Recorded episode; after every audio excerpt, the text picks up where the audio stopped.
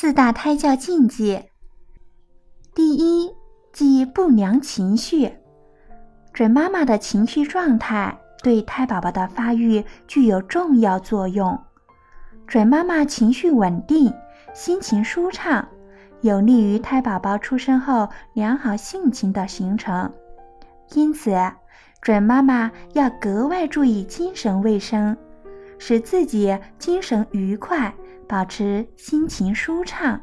第二，忌不合理的语言胎教。语言胎教时，准妈妈应该用温柔的语调与腹中的胎宝宝交流，这样可以给胎宝宝留下美好的记忆，增进亲子感情。切忌大声粗暴的讲话，这样会令胎宝宝感到害怕或烦躁不安。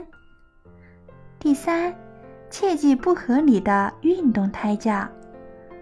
运动是很有效的一种胎教方法，但是要把握好这个度。与胎宝宝做运动胎教时，要动作轻柔，时间不宜过长。